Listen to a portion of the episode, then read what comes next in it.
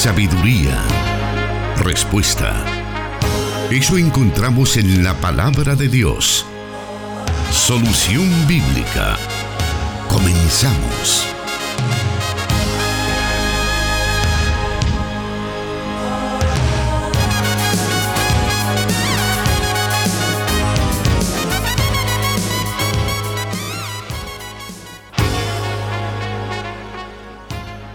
Es un gusto acompañarle en esta edición del programa Solución Bíblica. Soy Douglas Ramos. Para mí es un privilegio poder acompañarles en esta edición. Miguel Trejo se encuentra en estos momentos eh, disfrutando de sus vacaciones anuales. Así que le deseamos que las disfrute con toda su familia y pueda ahí este, tener siempre nuevas energías para seguir sirviéndole a Dios en este ministerio. La verdad sobre toda situación de la vida la encontramos en la palabra de Dios. Es por eso que queremos darle la bienvenida a todos nuestros oyentes que siempre están pendientes de este programa Solución Bíblica en 1450 AM en San Miguel, con su respectiva transmisión a través de Facebook Live. Saludos y también a los hermanos que están pendientes del 540 AM, la estación de la palabra, 100.5 FM Restauración para todo el país. Saludos, Dios les bendiga. También a sus respectivos eh, espectadores a través de Facebook Live. Gracias por estar con nosotros. Y el 98.1 FM Plenitud Radio para el occidente de nuestro país y también ahí aquellos que están pendientes a través de Facebook Live. Bueno, estamos iniciando y la verdad es que queremos que usted forme parte de este proceso de aprendizaje que tenemos a través de Plenitud Radio con este programa Solución Bíblica. Están nuestros teléfonos en cabina, el 2440-8080 y también nuestro WhatsApp 7848-5605. Es un gran trabajo y una gran responsabilidad para nuestro pastor Jonathan Medrano tener la respuesta para todas las inquietudes del pueblo del Señor pero damos gracias a Dios que cuenta con la sabiduría y el respaldo del Señor para poder hacerlo. Así que pastor, un gusto poder estar con usted en este programa. Bienvenido. Bueno, un saludo para toda la audiencia de la Corporación Cristiana de Radio y Televisión. Y también gracias hermano Douglas por acompañarnos. Quiero decirles que nuestro hermano Douglas Ramos es uno de nuestros locutores en Plenitud Radio 98.1 FM. Si usted desea eh, estar pendiente del turno de nuestro hermano, es del mediodía más o menos, ¿verdad? Desde las 9 de, la, mañana, ¿verdad? Hasta una parte de la tarde. Y realmente es una bendición contar con nuestro hermano. Así que desde ya, gracias hermano por estar con nosotros. Bueno, gracias a usted pastor y este privilegio que tenemos, así que bienvenidos, espero que estén muy pendientes, ahí eh, recuerde que este programa también se comparte a través de plataformas, ¿verdad? En internet, eh, Spotify, SoundCloud, para que pueda estar a la expectativa de poder escucharlo una vez más. Vamos iniciando entonces y lo hacemos con la siguiente pausa.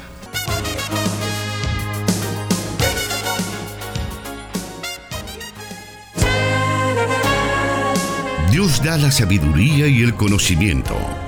Solución bíblica.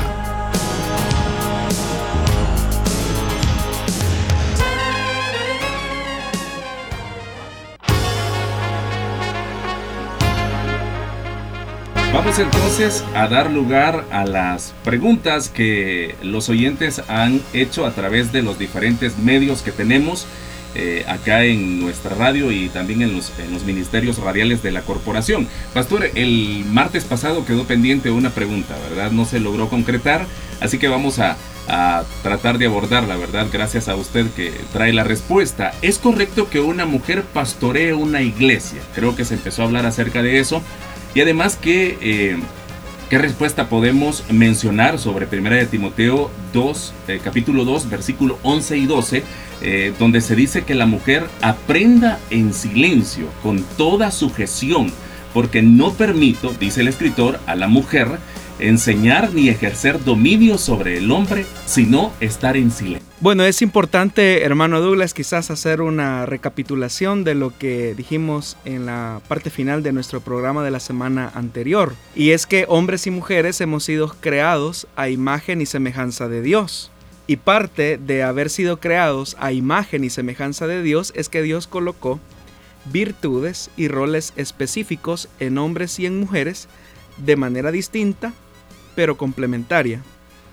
Estos roles son asignados, decíamos, en función de un orden que Dios desea establecer Y no tiene nada que ver el tema de una supuesta superioridad masculina sobre la femenina.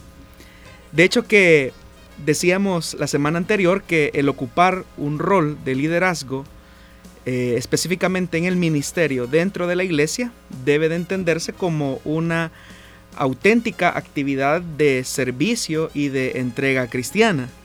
De hecho que nosotros decíamos que al asumir una tarea ministerial o un rol de liderazgo dentro de la iglesia, debemos de renunciar a la filosofía mundana que dice que el que está a la cabeza es el que está por encima de todos y se sirve de todos. Muy por el contrario, eh, afirmábamos la verdad que Jesús decía que el que de vosotros quiera ser el mayor, deberá ser el servidor de todos. Ahora, Dios ha establecido que los roles ministeriales deben ser ejercidos por hombres llamados a esta tarea. Y como yo lo mencioné, esta asignación no tiene nada que ver con aspectos de superioridad o inferioridad. Dios no ha dado al hombre superioridad por encima de la mujer, ni mucho menos promueve en su palabra que la mujer sea denigrada de ningún modo o tratada como una persona de segunda categoría. Eso es lo que o sea, la Biblia no establece un, patrón de, eh, de subyugación, digámoslo así, o de maltrato hacia la mujer. El machismo, de hecho, no tiene lugar en la enseñanza escritural y bíblica. Ahora, con respecto a la pregunta de Primera de Timoteo, capítulo 2, versículo del 11 al 15, que es un texto bastante polémico, específicamente, hermano, cuando hablamos acerca de esta pregunta o de esta función de que si una mujer puede o no desempeñar una función pastoral dentro de una iglesia. En primer lugar, cuando nos acercamos a un texto, hay ciertas ciencias eh, bíblicas que nos permiten acercarnos a los textos y así extraer de la palabra eh, aquellas verdades que la misma quiere demostrar.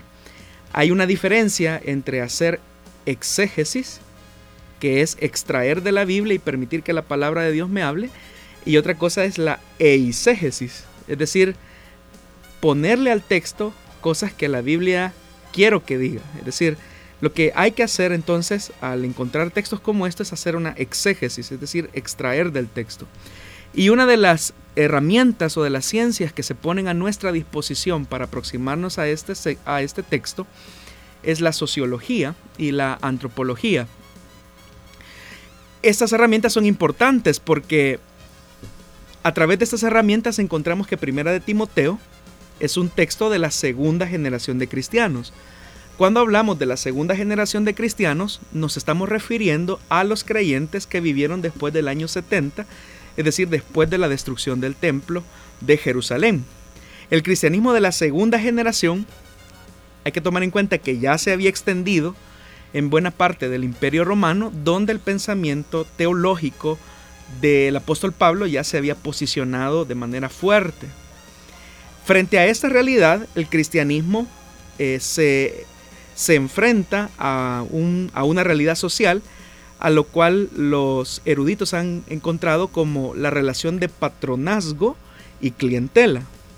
Esta, esta realidad social de patronazgo y clientela básicamente eh, ser, se proponía, o más bien dicho, se, se ejecutaba por una realidad que el mundo romano manejaba dentro de su filosofía social y es que por ejemplo el trabajo se veía como algo denigrante. Es decir, que en el imperio romano se veía a las personas que trabajaban como personas eh, de no mucho honor. Entonces, cuando una persona poseía algún tipo de habilidad como la escritura, la pintura, la música, la filosofía, y se quería dedicar a eso, eso le llevaba a buscar a un patrón, es decir, a una persona adinerada que patrocinara sus artes, sus habilidades eh, y sus oficios para él así no trabajar. En esa retribución de patronazgo clientela, el cliente, por decirlo así, dedicaba sus obras y elogiaba a su patrón, que era el que básicamente le estaba patrocinando para que él no trabajara, sino que se dedicara a este oficio o a esta arte.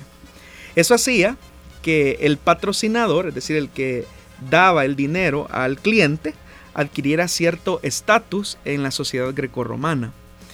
Ahora, menciono esto porque cuando el cristianismo se expandió en la segunda generación, penetró también en las esferas más pudientes del imperio, especialmente de mujeres adineradas que traían ese pensamiento cultural a la iglesia. Estas mujeres adineradas patrocinaban a través de sus ofrendas a las iglesias y a los ministros. El problema es que, al igual que una persona que recibía algún tipo de ganancia o algún tipo de retribución a través de estos patronos, se ligaba de una u otra manera a ellos. El problema es que también estas mujeres adineradas que habían llegado al Evangelio, que a través de sus aportaciones económicas o a través de sus ofrendas, querían intervenir en los asuntos de administración y de la vida de la iglesia. Entonces, al darse, al, al enterarnos de esta realidad, es que la primera epístola a Timoteo básicamente lo que quiere es prevenir y corregir que estas mujeres adineradas, por el simple hecho de tener dinero y por el simple hecho de aportar a la iglesia o inclusive de sostener al ministro de la palabra, este, quisieran decidir en alguna práctica de la iglesia. Entonces, en ese contexto cultural que he mencionado, es que hay que entender ese pasaje de Timoteo, cuando dice que la mujer debe aprender con serenidad. La Reina Valera lo traduce en silencio, pero también eh, se puede traducir la palabra silencio por serenidad, con toda sumisión. Y ahí es donde dice, no permito que la mujer enseñe al hombre y ejerza autoridad sobre él, y debe mantenerse ecuánime.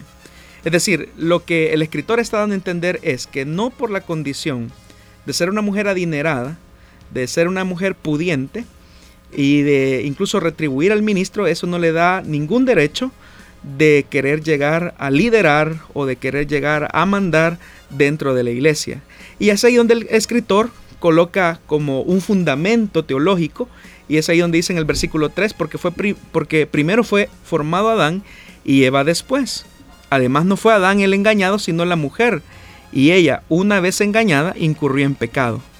Entonces, el texto claramente está haciendo una colocación en aquellas mujeres que valiéndose de su posición de condición económica elevada, querían manipular al ministro de la palabra. Y esto, hermano Douglas, no solamente se ha dado en la iglesia del siglo I, sino que nosotros hemos encontrado casos eh, de iglesias donde familias pudientes, por las aportaciones que dan, desean eh, mandar, digámoslo así, de manera eh, déspota a la iglesia, ¿verdad? Y especialmente en congregaciones donde su forma de gobierno es del tipo congregacional. Bueno, pastor, buenísimo ejemplo, pero aparte de este, en las escrituras hubo otro ejemplo de patronazgo y, clientela que nos ayude a entender este comportamiento social dentro de que se dio en el Imperio Romano, según usted explicaba. Sí, de hecho que hay otro ejemplo de la escritura. Cuando el apóstol Pablo eh, llega a predicar a Filipo, la Biblia dice que la primera mujer que cree eh, es Lidia y junto a ella toda su, familia, todo su núcleo familiar. Ahí es importante hacer notar eh, el tema corporativo de la cultura, es decir, que si creía el patrón o si creía el líder o la cabeza del hogar, eh, creía toda la familia. Entonces, Lidia, cuando la predicación de la palabra llega a, la ciudad de Filipos, ella quiere eh, patrocinar al apóstol en la tarea de la predicación, pero el apóstol rehuye bastante a eso. Dice la Biblia que les rogó, les insistió que se quedara eh, y se hospedara en la casa de Lidia. Pero lo que ocurre es que esa resistencia se debía a ese eh, comportamiento social que hemos mencionado de patronazgo y clientela. Entonces, Pablo mismo es consciente de eso y él dice que, o sea, es por eso que él presenta como cierta resistencia a Lidia por esas atenciones o por esos patrocinios que ella quiere hacer en su tarea eh, misionológica. Eh, ¿Significa entonces, pastor, que la mujer no puede desempeñar ninguna función de liderazgo entonces dentro de la, de la iglesia o de la congregación? Es verdad, hermano Douglas, que el rol ministerial, y enfatizo claramente el rol ministerial, por efectos de orden que se encuentra en la palabra, está reservado para el hombre. Y que ya dijimos que no tiene nada que ver eh, con temas de superioridad o de inferioridad. Esto no significa que la mujer no pueda o no deba ejercer ningún rol de liderazgo dentro de la iglesia. La mujer puede desempeñar eh, roles de liderazgo dentro de la iglesia.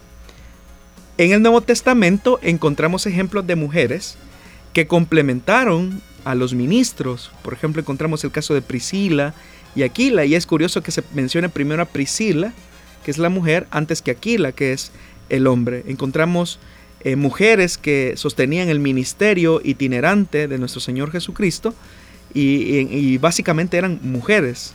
Entonces, nosotros acá en la iglesia, bueno, es una realidad no solamente de nuestra misión, sino que de toda la iglesia cristiana en general, que son más mujeres las que asisten a las congregaciones que hombres. Y en el caso, por ejemplo, particular de nuestra congregación, nosotros tenemos lideresas de células, supervisoras, que hacen muy bien su trabajo. Y es efectivamente en ese marco donde las mujeres efectivamente pueden desempeñar roles eh, dentro de la iglesia.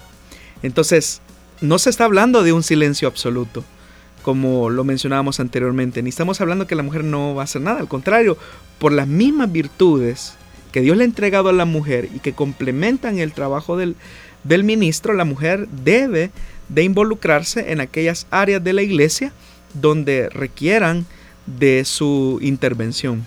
De hecho que las mujeres pueden ejercitar cualquiera de los dones del Espíritu. Y ahí claramente pues hay un ejercicio de hablar, ¿verdad? Ya sea a través de lenguas, interpretación de lenguas, de profecía. Entonces evidentemente que la mujer puede participar.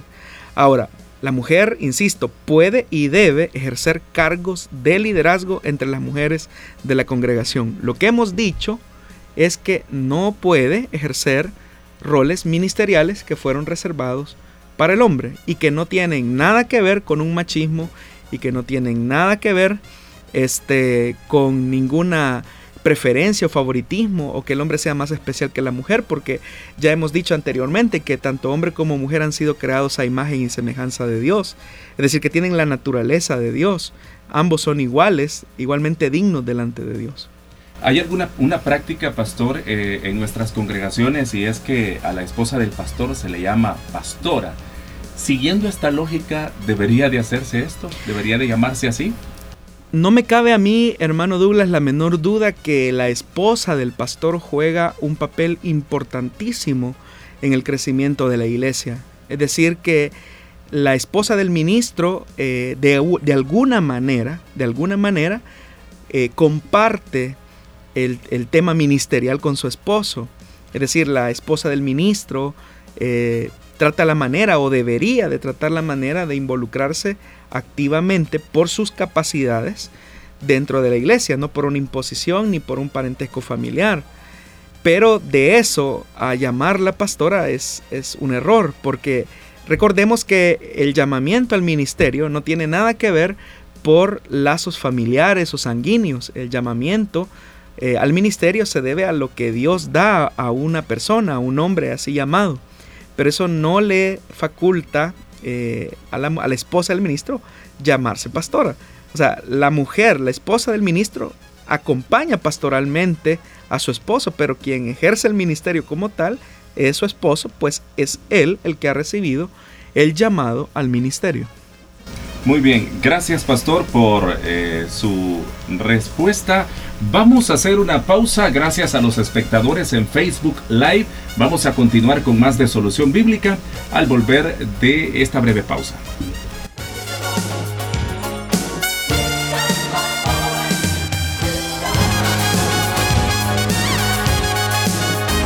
La respuesta a sus preguntas aquí, en Solución Bíblica.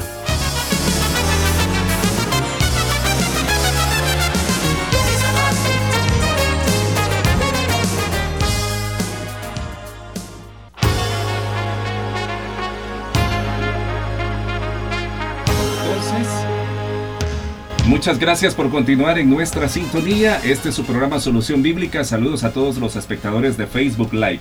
Pastor, eh, ante la respuesta que usted este, desglosó en el, en, la, en el tiempo anterior, nos escribe Claudia Rivas y nos dice, me encantó la respuesta sobre si una mujer puede o no enseñar. No estoy de acuerdo con esos eh, nombres de pastora, por misericordia, predico en los parques penales, etc. Jamás me ha gustado y menos estar de acuerdo con ese título de pastora, pero sí lo hago como una hija agradecida con Dios. Pero jamás eh, que una mujer esté al mando de una congregación, haciendo eh, hombres. Tengo años de llevar la palabra y he visto frutos, pero lo hago con humildad y sencillez. Gracias, Pastor Medrano, por aclarar a la audiencia. Bueno, para servirle, hermano. Muy bien, vamos a continuar con la segunda pregunta ya y esta tiene que ver con una de las celebraciones, ¿verdad?, de la, de la iglesia y es la Santa Cena. ¿Puede tomar Santa Cena una pareja que no estén casados o personas que no estén bautizadas en agua? Bueno, quizás quisiera comenzar diciendo que la Biblia no llama a esta celebración eh, Santa Cena, sino la Cena del Señor. De hecho que es una de las dos instituciones que el Señor ha dejado eh, para que sea practicada por los creyentes. Definitivamente que la Cena del Señor es uno de los momentos más solemnes en la vida de todo cristiano. Una de las frases más impactantes y hasta puede sonar un poco aterradora del Nuevo Testamento, precisamente aparece en el contexto eh, de la Cena del Señor cuando el apóstol Pablo en la carta a los Corintios advierte de que no podemos tomar eh, indignamente de ella, ya que si lo hacemos, dice el apóstol, seremos culpados del cuerpo y la sangre de Cristo. Y dice que seremos juzgados por Dios e incluso pudiéramos enfermarnos o morir. Eso es lo que la palabra de Dios menciona. Entonces, una persona que está en una situación de unión libre o como la palabra de Dios llama, en fornicación, no puede tomar eh, la cena del Señor eh, y lo que es más, eh, los requisitos que la palabra de Dios menciona es el hecho de examinarse. Entonces una persona que está en unión libre, evidentemente que está en una situación de pecado, porque pues no ha formalizado su relación en el, en el vínculo sagrado del matrimonio por lo que también se le impide eh, que ejerza el, primer ejercicio, digámoslo así, o la primera ordenanza que es el del bautismo en agua. ¿Por qué razón? Porque el bautismo en agua lo que simboliza o lo que expresa es la muerte al pecado, la sepultura del viejo hombre y la resurrección a una nueva vida en Cristo. Entonces una persona que se encuentra en unión libre, o como popularmente nosotros llamamos acompañado, evidentemente que no ha resuelto su situación de pecado. Entonces, por eso es que es importante que en la brevedad posible una persona cuando ha conocido de Cristo, pues formalice o legalice su relación eh, eh, sentimental con, con su pareja, ¿verdad? Y que lleguen al vínculo sagrado del matrimonio. De hecho que nosotros acá, hermano Douglas, como misión, eh, tenemos eh, un ministerio que nosotros, Aspriel, conocido, eh, que se dedica precisamente a la realización de bodas colectivas, siendo que algunos hermanos mencionan, es que yo quisiera casarme, pero no tengo los recursos económicos para hacerlo. esos hermanos profesionales de nuestra iglesia realizan bodas colectivas cada cierto tiempo, tanto en la iglesia de San Salvador, como en las diferentes filiales de nuestra iglesia. Incluso entiendo que los hermanos han ido hasta congregaciones que no pertenecen a Elim. Pero es por esa, con ese deseo, ¿verdad? Que se formalice una relación que legalmente eh, no está bien. Muy bien, vamos a hacer una nueva pausa, pastor. Tenemos algo pendiente con esto y es precisamente saber qué significa tomar indignamente de la cena del Señor. Pero lo vamos a hacer luego que volvamos de esta breve pausa.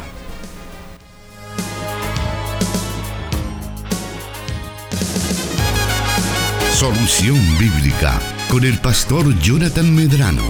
Desde Plenitud Radio 98.1 FM en Santa Ana, enlazada con Restauración 100.5 FM.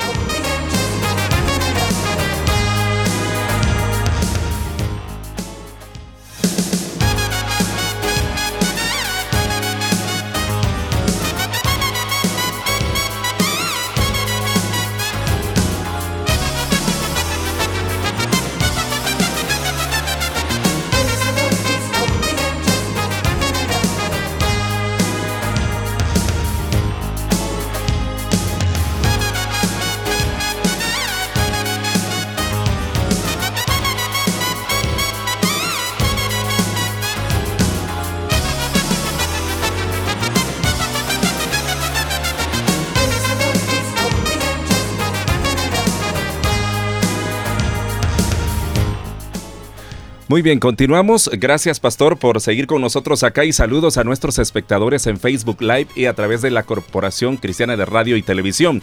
Vamos a continuar. Estuvimos escuchando acerca de puede tomar Santa Cena una pareja que no están casados o personas que no están bautizadas y usted ya nos dio la, la, la respuesta, pero quedó algo pendiente. ¿Qué significa tomar indignamente la Cena del Señor? Algo que escuchamos siempre que se, se celebra precisamente.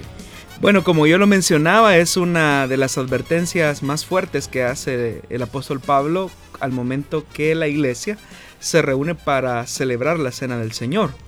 Cuando hablamos de participar eh, o de tomar indignamente la cena del Señor, básicamente estamos haciendo, o el escritor del Nuevo Testamento está haciendo una alusión a participar de ella con indiferencia hacia el pecado.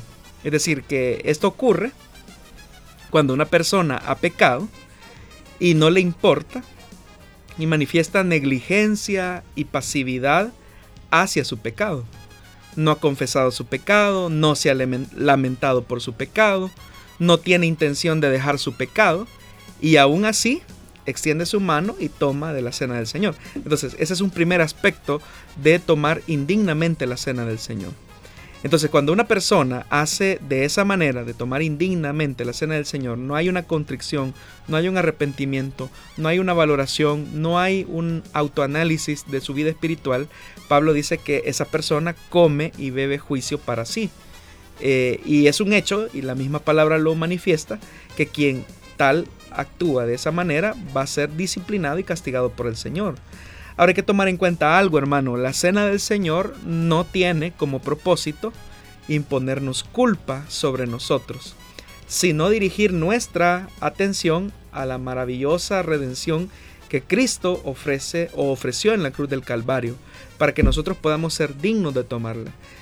¿Qué quiero decir con esto? Es decir, que en el momento en el que se va a celebrar la cena del Señor, todos debemos de hacer un, un autoanálisis eh, ponernos en comunión con Dios, arrepentirnos y confesar nuestra, nuestra situación de pecado y así pues poder participar de, de esta institución que es una ordenanza que nuestro Señor dejó para todos aquellos que creíamos en Él. Perfecto, gracias pastor. Esta fue la segunda pregunta de este programa. Vamos a la tercera eh, pregunta de este día martes en Solución Bíblica y eh, es un pasaje que muchos han utilizado, ¿verdad? Para amedrentar a la iglesia muchas veces. Pero ¿qué significa ni frío ni caliente en Apocalipsis 3, capítulo 3 del versículo 15 al 16? Bueno, el texto al que efectivamente hace referencia el oyente es a una frase que se encuentra en una de las cartas dirigidas a la iglesia de la Odisea.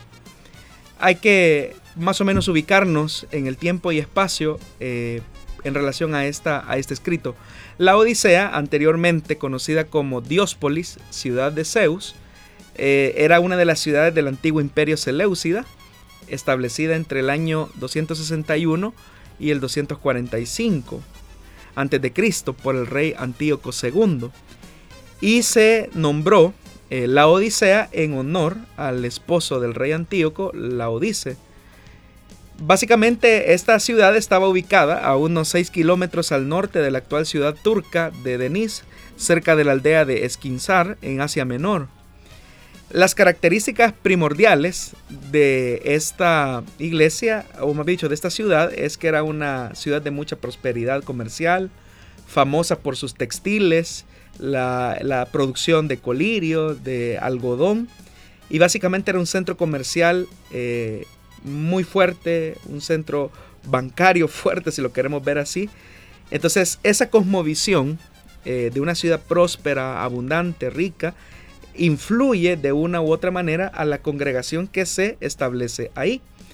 En esa carta pastoral de Apocalipsis, eh, por cierto que es la última de las dirigidas a estas iglesias, el Señor se presenta a sí mismo como el amén de Dios, lo que en hebreo significa es verdad.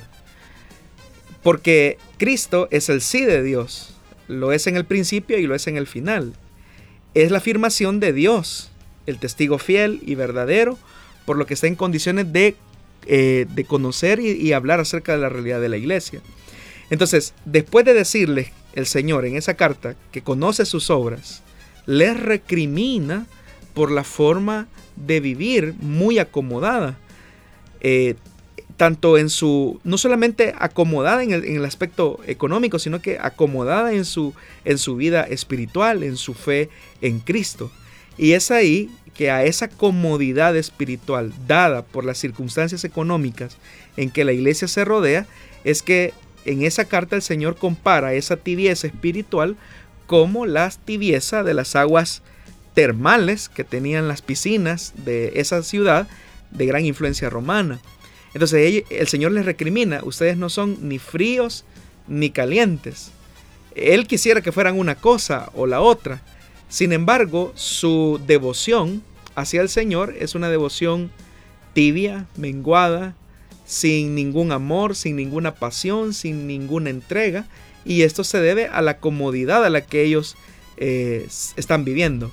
Fíjese, hermano Douglas, que es curioso que en emergencias médicas, en algunos casos de intoxicación, se utiliza el agua tibia para inducir al vómito. Y por eso es que el texto dice, y te vomitaré de mi boca. Es decir, su vida poco espiritual, su vida de poca entrega, su vida de poco compromiso con el amén de Dios, produce que el Señor lo vomite de su boca. Es decir, los tibios en sí mismos no pueden reflejar el carácter de Cristo en sus vidas porque básicamente eh, demuestran su tibieza a través de un carácter poco formado de el amén de Dios que es el Señor. Pero ante esto, pastor, ¿de qué forma una iglesia puede reflejar el carácter de Cristo y, y, bueno, no ser tibios como lo cataloga la carta? Bueno, el mismo texto da evidencia, hermano, de cómo una, un creyente o una iglesia debe de dejar la tibieza espiritual.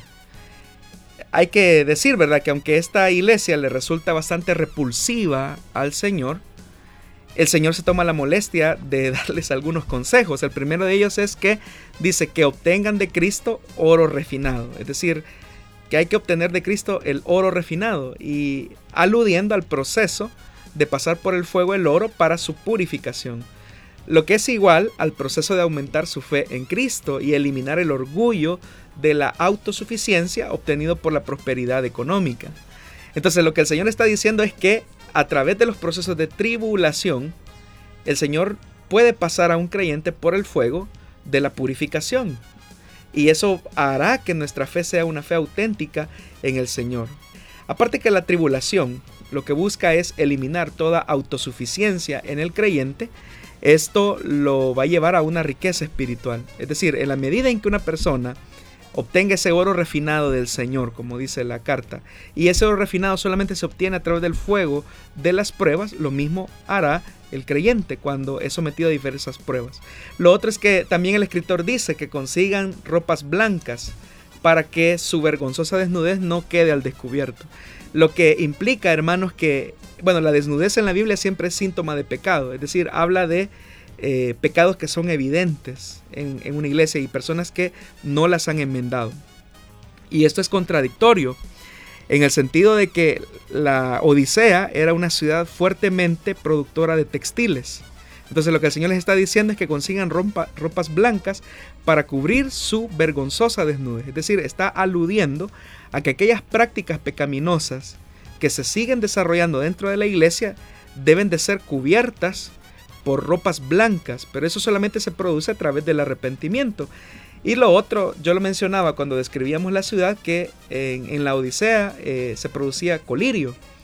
Eh, es una, es un, entonces es una, forma como eh, retórica en que el Señor está diciendo, miren, ustedes producen colirio, pero ustedes necesitan el colirio de Cristo, es decir, aquellos, aquellas eh, visiones espirituales, o me he dicho, volver a la palabra, que es lo que les va a permitir abrir el entendimiento y la vista. Entonces veamos, arrepentimiento, pruebas y la palabra de Dios harán que un creyente abandone su tibieza. Y al final, pues el mismo Señor advierte de una manera muy tierna, eh, que incluye con una declaración de amor. Él les dice que básicamente Él reprende a todos los que ama, los reprende y los disciplina y que a pesar de su condición espiritual deplorable, ellos siguen estando eh, como si siguen siendo objeto del amor del Señor y aún así los trata como si fueran sus hijos, pero les pide la condición, el arrepentimiento. Pastor, eh, pero la carta menciona que el Señor está a la puerta y llama. Eh, ¿Significa que una iglesia puede ser iglesia sin que Jesús esté dentro? Eh, fíjese que es curioso, hermano, la, pregunta. Nosotros ocupamos ese texto de la palabra, que el Señor está a la puerta y llama, normalmente en nuestra, en nuestro, correcto, en nuestra tarea de evangelización con los amigos. Pero la verdad es que el pasaje se está refiriendo a la iglesia. Entonces uno se puede preguntar, bueno, ¿y cómo es que se está diciendo a la iglesia que reciba a Jesús dentro? Y esa es una realidad de hoy en día, que una iglesia puede estar realizando actividades institucionales de iglesia sin Jesús. Puede haber iglesia y no puede haber reino de Dios. Puede haber iglesia y no estar Jesús adentro. Y eso es lo preocupante. ¿Cuándo ocurre esto? Cuando la iglesia tiene un nivel de autosuficiencia, donde el énfasis de esa congregación no es la exaltación de Cristo, no es la obediencia a la palabra de Dios, sino que el énfasis es el egocentrismo de su líder o la opulencia de sus edificios o los programas eh, dinámicos, eh, divertidos hasta cierto punto, los shows que se puedan montar adentro de la iglesia y no estar el Señor. Lamentablemente hoy en nuestra época actual hay muchas congregaciones que evidentemente son como un espejo de la iglesia de la Odisea. Lo tienen todo, tienen eh, todo un organismo, una institución, pero no tienen a Cristo.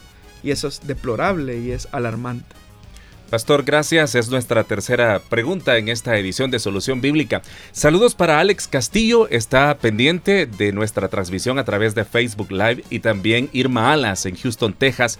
Saludos hasta allá y gracias por estar pendiente de este programa. Recuerde que puede comunicarse con nosotros aquí en, Plenitud Radio, nuestros teléfonos 2440 8080 o también el WhatsApp 503 78 48 5605 para aquellos que están pendientes en Facebook Live. Vamos a hacer una pausa, pastor, y vamos a volver con más preguntas.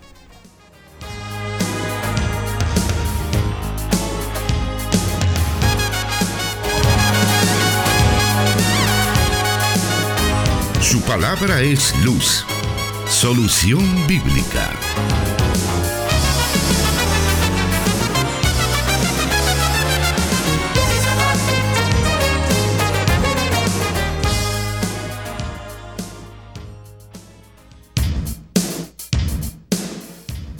Bueno, continuamos en esta tarde transmitiendo Solución Bíblica. Saludos a todos y vamos ya con nuestra cuarta pregunta, pastor. Eh, ¿Qué quiere decir la Biblia cuando dice que la mujer no vestirá ropa de hombre y el hombre no vestirá ropa de mujer? Bueno, el texto en cuestión se encuentra en el libro de Deuteronomio capítulo 22 versículo 5, que dice de la siguiente manera, la mujer no se pondrá ropa de hombre, ni el hombre se pondrá ropa de mujer, porque el Señor tu Dios detesta a cualquiera que hace tal cosa. Este texto, hermano, está haciendo una clara referencia al pecado de travestismo. Dios, desde el inicio, ha querido, dejar bien en claro y con mucha distinción lo que es el sexo masculino del sexo femenino. Y eso es algo que nosotros tenemos que modelar desde la forma de hablar, nuestros ademanes y aún nuestra forma de vestir. Entonces el texto está haciendo alusión al pecado el eh, travestismo. Entonces no hace bien y no es de provecho para una generación joven como la nuestra, en la que nuestro país, por ejemplo, la tercera parte de la población es joven, ver mujeres luciendo como que si fueran hombres o ver hombres luciendo como que si fueran mujeres, porque no es propio del sexo que Dios les ha otorgado el uno al otro. Entonces, repito, el texto está condenando el pecado del travestismo. Es decir, cuando un hombre quiere vestir ropa de mujer o una mujer ropa eh, de hombre. Pastor, ante esto, eh, dentro de la ideología de género se estimula que los niños puedan expresar sus preferencias eh, sexual, ¿verdad? Manifestándolo a través de su forma de vestir. Si un niño desea vestirse con falda, los padres no se lo deben impedir. Según ellos.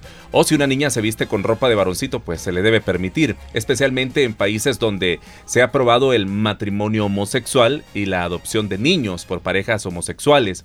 ¿De qué forma podemos instruir y orientar a nuestros niños en relación a la sexualidad que Dios les ha otorgado? Bueno, eh, es interesante, hermano. Eh, veía una nota, especialmente haciendo alusión a su pregunta, donde en países donde efectivamente se ha aprobado el matrimonio homosexual y la adopción de niños eh, por parejas homosexuales, efectivamente una de las cosas que también se están abanderando es el tema de la libertad y de la preferencia sexual de los niños. Y entre ellas se está estimulando a que un niño pueda vestir ropa de niña y una niña ropa, eh, ropita de, varón. Efectivamente, hermanos, es un... Eh, básicamente estamos, esto habla o nos describe en cierta manera de la decadencia social a la que nos estamos enfrentando. Ahora, respondiendo a su pregunta, ¿de qué forma eh, nosotros como padres podemos instruir a nuestros niños en relación a la sexualidad que Dios nos ha otorgado? Es importante aquí el modelaje de los roles del papá y la mamá. Eso es muy fundamental. Es decir, el comportamiento de modelaje que los padres puedan hacer hacia sus hijos eh, va a determinar en buena medida esa orientación, esa orientación de su sexualidad. Entonces, cuando el padre eh, afirma sus acciones masculinas de manera bíblica, y cuando una mujer afirma sus acciones femeninas de manera bíblica, es ahí donde eh, a través del ejemplo, a través del modelaje, nuestros niños aprenden eh, cómo debe de comportarse un niño y una niña. Entonces, de ahí, hermanos, hermano Douglas y oyentes, es importantísimo cómo para un niño es importante la figura y el rol de un padre hombre y la figura y el rol de una madre mujer. Perfecto. Bueno, no siga viviendo en, la oscuridad, permita que la luz de la palabra de Dios pueda llevarle a un nuevo nivel de vida. Y esto pues gracias a, a las respuestas que el pastor nos da acá en Solución Bíblica. Vamos a hacer una pausa y luego volvemos con la quinta pregunta de este espacio.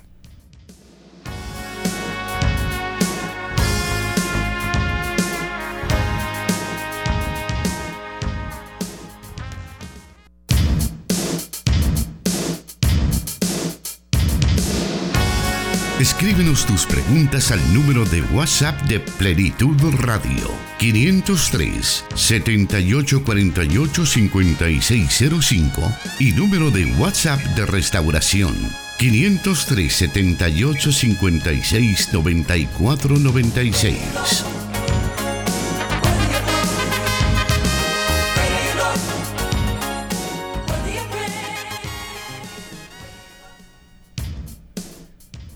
Muy bien, vamos a continuar con nuestra quinta pregunta y esta dice de la siguiente manera, pastor, ¿qué es la teología de la prosperidad?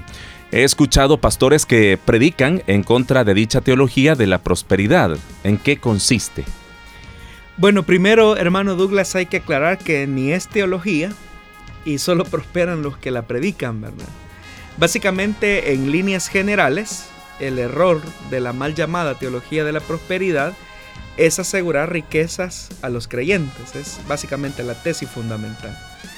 Pasando por alto lo que la misma Biblia eh, enseña y advierte contra el amor al dinero y la búsqueda del, del enriquecimiento. Básicamente los que predican esta mal llamada teología de la prosperidad animan a sus oyentes a ofrendar y a hacer pactos enseñando que la bendición de Dios es proporcional al dinero que ellos ofrendan. Entonces, básicamente en, líneas gruesas, podemos decir que la, mal llamada teología de la prosperidad lo que enseña es eh, que un creyente puede comprar y exigir y pactar con Dios bendiciones económicas. Básicamente de esta manera están ignorando en toda la esfera de la vida eh, que solo Dios determina los resultados y la proporción de nuestra bendición y la cantidad que cosechamos. Además que es una teología que promete bienestar y salud al pueblo, realmente quienes se lucran de estas falsas enseñanzas es quienes los, lo predican. También hay un énfasis en esa teología o mal llamada teología de la prosperidad que ofrece básicamente una vida libre de problemas, de enfermedades. Y la Biblia nunca, nunca promete tal cosa. Al contrario, hermano Douglas, eh, la Biblia nos advierte en diversas eh, partes de la escritura eh, de diversas dificultades y tribulaciones que el creyente tiene que atravesar. Jesús mismo lo dijo, en el mundo vamos a tener aflicción. El mismo escritor, escritor de la carta de Pedro dice que es mejor padecer por hacer el bien si así es la voluntad de Dios. Eh, la primera epístola de Timoteo enseña que todos los que quieran vivir piadosamente en Cristo Jesús serán perseguidos. En la misma carta también se anima a la audiencia o al oyente, sufre penalidades conmigo como buen soldado de Cristo Jesús. Es decir, que la misma palabra se encarga de desvirtuar esa vida fácil, rápida, que los predicadores de la falsa teología de la prosperidad enseñan. Creo que fue por estos días eh, que un supuesto televangelista muy famoso, y menciono su nombre, pues es de conocimiento público, eh, Benny Hinn, eh, se arrepentía o se retractaba de haber enseñado los principios de la teología de la prosperidad. Eso está en, la web. Es él quien sale diciendo me arrepiento de todo lo que he enseñado en relación a ese a ese tema. Entonces vea que ni ellos mismos tienen la consistencia bíblica y teológica para sostener sus postulados. Pero ¿cuál ¿cuáles serían, pastor, las principales deformaciones espirituales de esta mal llamada teología de la prosperidad en quienes eh, la ven como, como válida? Bueno, hermano, una de las principales deformaciones de esta mal llamada teología de la prosperidad es que fomenta toda una idolatría hacia el dinero, hacia el bienestar, hacia el placer. También se induce a una fuerte concentración egocéntrica donde no importan las necesidades de otro. Es decir, solo importan mis necesidades y son las mías las que debo de resolver. También, hermano, se deforma la verdad bíblica del señorío de Cristo, pues con frases como declare, confiese, ordene, incluso se ha llegado al, punto eh, tan bárbaro, diría yo, de decir, ordénele a Dios que le bendiga o decrete que Dios le va a bendecir de su ofrenda y al ofrendar usted va a poder ordenar y va a poder decretar. Es parte de esas deformaciones, podríamos mencionar otra, ¿verdad? Y es que se instrumentaliza a las personas en función de la prosperidad del predicador, ya que como lo mencioné, quienes prosperan realmente solamente son los que predican estas enseñanzas. Y también, lo que es peor, es que caemos en el engaño de creer que las bendiciones de Dios están eh, son, son objetos de, de mercancía que podemos pagar. Hay que ser muy honestos y es lo que enseña la palabra de Dios. Y es que toda dádiva y todo don perfecto proviene de Dios, pero esa, ese don solamente se recibe por gracia y misericordia de Dios. Pero esta mal llamada teología de la prosperidad lo que enseña es que usted puede pagar una bendición de Dios. De acuerdo a su monto, usted puede recibir esa bendición de parte de Dios. Y eso no es bíblico, no es escritural, no tiene fundamento en la palabra de Dios. Y como le repito, lo único que fomenta es la avaricia y la codicia de aquellos que se arropan en tal enseñanza. Muy bien, gracias pastor. Saludos a Yanni García. Dice, todos tenemos una doctrina, pero todos servimos a un Dios grande y misericordioso. Bonito programa. Dios les bendiga siempre, nos dice nuestra oyente. Bueno, gracias y vamos a continuar eh, saludando a todos los que están pendientes en 1450 AM en San Miguel. Gracias por estar eh, uniéndose a esta transmisión. Eh, también a 540 AM la estación de la palabra, 100.5 FM Restauración, que se escucha en todo el país y tiene su plataforma también para transmitir a través de en vivos 98.1 FM Plenitud Radio para el occidente de nuestro país. Vamos a continuar, estamos ya en los últimos minutos de este programa, pero todavía tenemos tiempo para dar respuesta a algunas preguntas. Vamos a hacer una pausa y volvemos con más, pastor.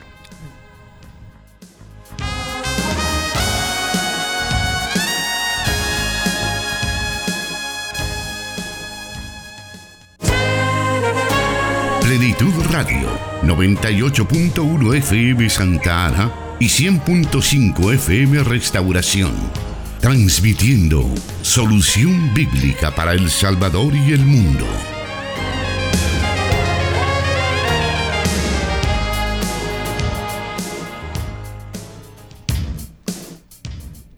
Muy bien, vamos a continuar con nuestra sexta pregunta, Pastor Jonathan, ya en estos últimos minutos, y dice de la siguiente manera, para muchos cristianos es común dejar la Biblia abierta en el Salmo 91, usar aceite para ungir todo o usar paños sagrados, etcétera.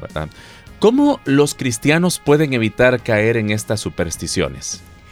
Bueno, la única forma de evitar caer en estas supersticiones es leyendo la Biblia, leyendo la palabra de Dios.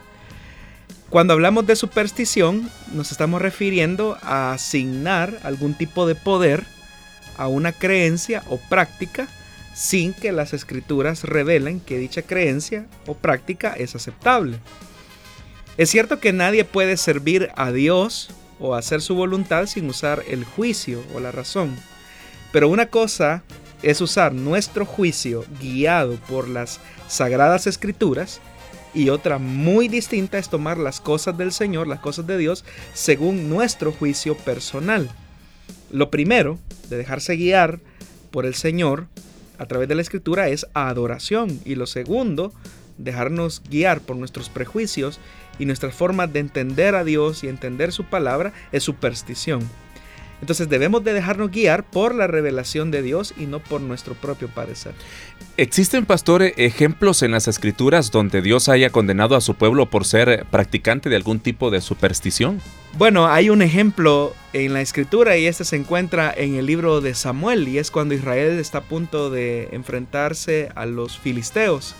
Y dice la escritura en los capítulos iniciales que Israel tiene una gran pérdida, tiene una gran pérdida frente a los filisteos.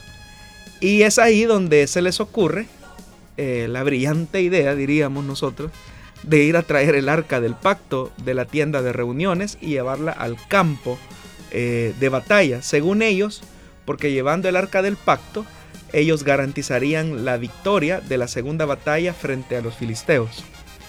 Eh, realmente, hermano, la superstición es un término teológico, aunque esta palabra no se encuentra en la Biblia, su concepto sí, ¿verdad? Eh, como yo lo mencionaba, este mal nace como consecuencia de poseer un escaso conocimiento o baja percepción de la persona de Dios y su palabra. Y eso lo vemos claramente en el ejemplo que yo mencioné. Entonces, eh, básicamente ahí la expresión del pueblo es que cuando el pueblo eh, regresó derrotado, ellos se presentan donde los ancianos y ellos hacen la pregunta, ¿por qué nos ha derrotado hoy el Señor delante de los filisteos? Entonces la resolución a la que ellos llegan, una, una, resolución supersticiosa, es dice, tomemos con nosotros de Silo el arca del pacto del Señor para que vaya en medio de nosotros y nos libre del poder de nuestros enemigos. El arca, como tal, Dios nunca había mandado que se llevara a una batalla y mucho menos había prometido protección de esa manera. Dios mismo había escogido el lugar para el arca y no era un campo de batalla. Sin embargo, ellos pensaron que si llevaban el arca al combate, a la lucha, a la batalla, Dios vendría tras su arca y consecuentemente lo salvaría. Es decir, que tomaron el arca como un amuleto de la buena suerte. Y eso es superstición. Entonces ahí vemos un ejemplo de superstición frente a una batalla que ellos tenían que enfrentar. Entonces, ¿cuál era la, manera correcta, pastor, de recibir protección de Dios en esas circunstancias en el, en el pueblo de Israel?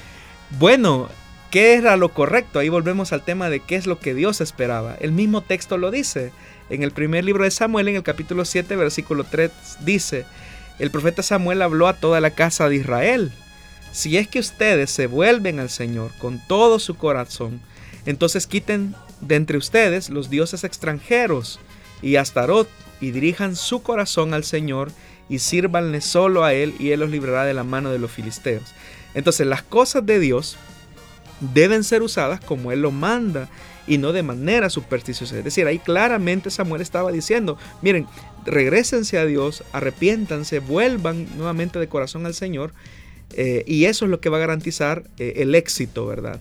Eh, frente a sus enemigos. ¿Cuál sería, pastor, o cuál podría ser el origen y el peligro de las supersticiones en el mundo evangélico?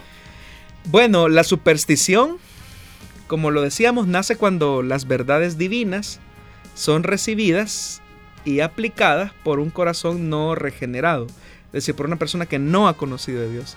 Es decir, que se le otorga un valor o un poder sobrenatural a aquellas cosas que no tienen ese poder, como el, ejemplo de la pregunta, ¿verdad? Abrir la Biblia en el Salmo 91, ungir con aceite las cosas, eh, algunos incluso hablan de poner ajos detrás de la puerta. Eso sucede, hermano. Este y otro tipo de supersticiones suceden eh, por la mente carnal. Y la Biblia lo llama idolatría. Un idólatra imagina que Dios se agrada de lo que le agrada a él mismo. Es lo que el pueblo de Dios dijo, tomemos con nosotros, decirlo, el arca del pacto del Señor para que vaya en medio de nosotros. Es decir, es hacer las cosas a su manera y eso es idolatría.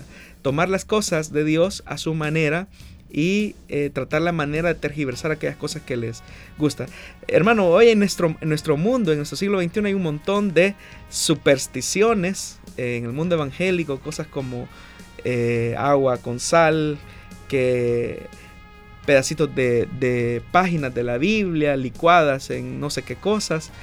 Supersticiones abundan y la gente las cree como tal, pero las cree precisamente porque desconocen la verdad de Dios. Entonces la superstición nace de una incorrecta interpretación de la persona de Dios y su mundo creado. Es una idea religiosa sin apoyo bíblico, es una imaginación que no se deja moldear eh, por la palabra de Dios y que traerá consecuencias desastrosas. Entonces el cristiano debe entender que aunque Dios se complace en la creatividad, porque la creatividad es parte de la gracia común que Dios nos ha dado, eh, Él ha establecido la manera para hacerlo en su palabra. Entonces la superstición eh, es básicamente un mal uso de la imaginación y de la creatividad que, Dios ha dado.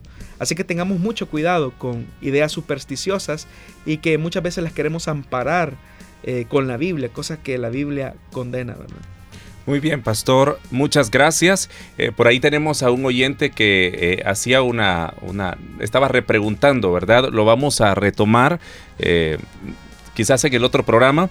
Y queremos saludar a Verónica Barrera. Dice saludos, no pertenezco a la misión Elim, pero me pasaron, eh, bueno, me parecen muy interesantes, dice las respuestas. Bendiciones, ella nos escucha en Guatemala. Bueno, un saludo hacia nuestros hermanos de la República de Guatemala. Claro que sí. Bueno, como dije, el tiempo se nos ha terminado. Pastor, muchas gracias por haber estado eh, ayudándonos a comprender sobre estos temas. Gracias, hermano Douglas, por su compañía. Eh, también un saludo para todos los que a través de las diferentes plataformas digitales están eh, siguiendo este programa Solución Bíblica. Recuerde, nosotros tenemos una fanpage en Facebook. Eh, a través de Solución Bíblica. Usted puede también ahí formular sus preguntas y en la medida de lo posible estaremos respondiendo a cada una de sus inquietudes por orden de llegada. Les esperamos la próxima semana. Exacto. Y recuerde también que puede buscar el programa a través de las plataformas, ¿verdad? Spotify, SoundCloud, para poder escucharlas una y otra vez. Y le invitamos a poder recomendar este programa con sus amigos, con sus hermanos de la congregación, con su familia, para que ellos también puedan aprender junto a nosotros. Gracias, pastor, una vez más. Bueno, gracias, hermano, y nuevamente que el Señor les bendiga. Hasta aquí llegamos entonces, será hasta el a la próxima edición de Solución Bíblica. Fue un gusto acompañarles, Dios les bendiga.